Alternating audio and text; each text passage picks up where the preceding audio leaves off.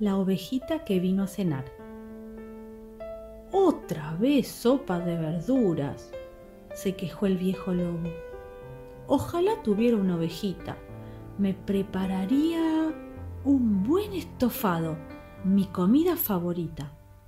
Justo entonces, toc toc, era una ovejita. ¿Puedo pasar? dijo la ovejita. Sí, querida, pasá, pasá, llegas justo a tiempo para la cena, respondió el viejo lobo con tono burlón. La ovejita tiritaba de frío.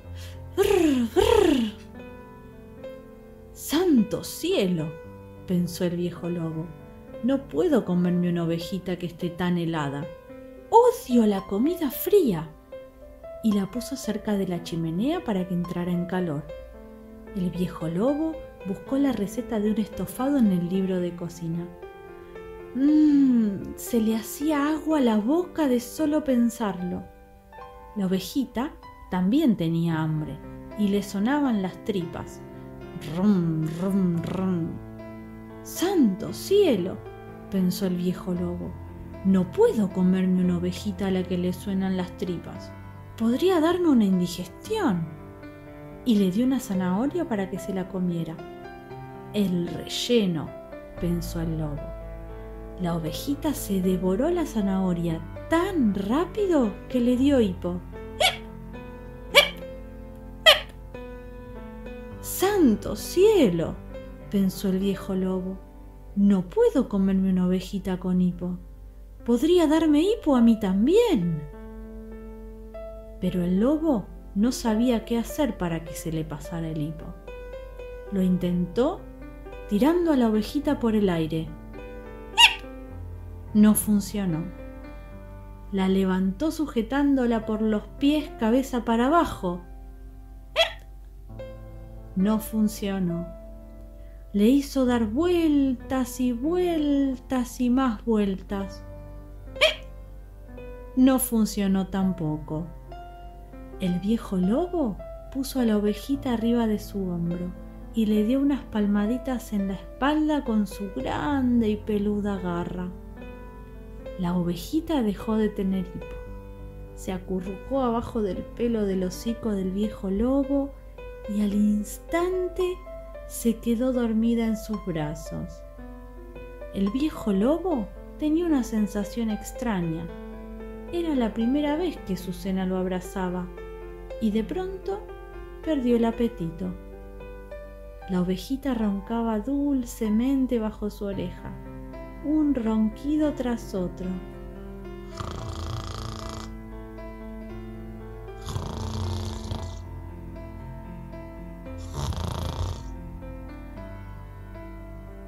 Santo cielo, dijo el viejo lobo, no me puedo comer una ovejita que ronca. El viejo lobo se sentó en el balancín junto a la chimenea, con la tierna ovejita en su regazo y pensó que hacía mucho tiempo que nadie lo abrazaba. El lobo la olfateó una y otra vez.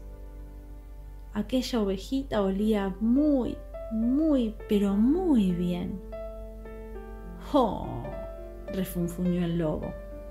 Si me la como rápidamente, no pasará nada. Y cuando estaba a punto de comérsela, la ovejita se despertó y le dio un gran beso. No, dijo el lobo, no es justo. Yo soy un lobo grande y malo y vos sos un estofado. Estofado, dijo sonriendo la ovejita y señalando al viejo lobo añadió, Dobo.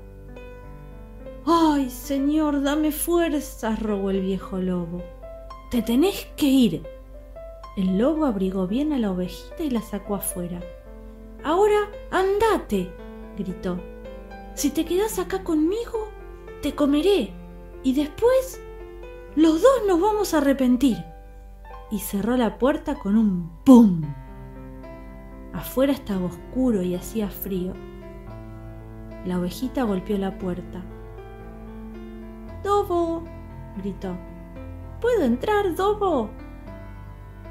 Pero el viejo lobo se tapó las orejas con las manos y empezó a cantar. Cantó y cantó hasta que ya no oyó a la ovejita. Por fin se hizo el silencio. Gracias a Dios se ha ido, pensó el lobo. Aquí, con un viejo lobo hambriento como yo, no estaba a salvo. Después se puso a pensar en la ovejita, sola, en la oscuridad del bosque. Quizás se haya perdido, quizás se ha congelado, quizás se la han comido. ¡Oh, no! ¿Qué he hecho? aulló el lobo. Se levantó y abrió la puerta. La ovejita se había ido. El viejo lobo salió a toda prisa hacia el oscuro bosque gritando Ovejita, ovejita, volvé, no te voy a comer, te lo prometo.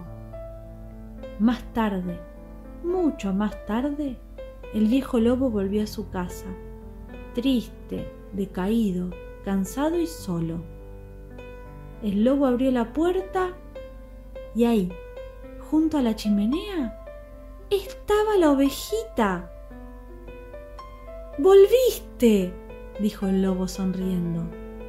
¿No tenías otro lugar a donde ir? La ovejita le dijo que no con la cabeza. Mm, entonces, ¿te gustaría quedarte acá conmigo? preguntó el lobo. La ovejita lo miró fijamente. No me vas a comer dobo, ¿verdad? le dijo.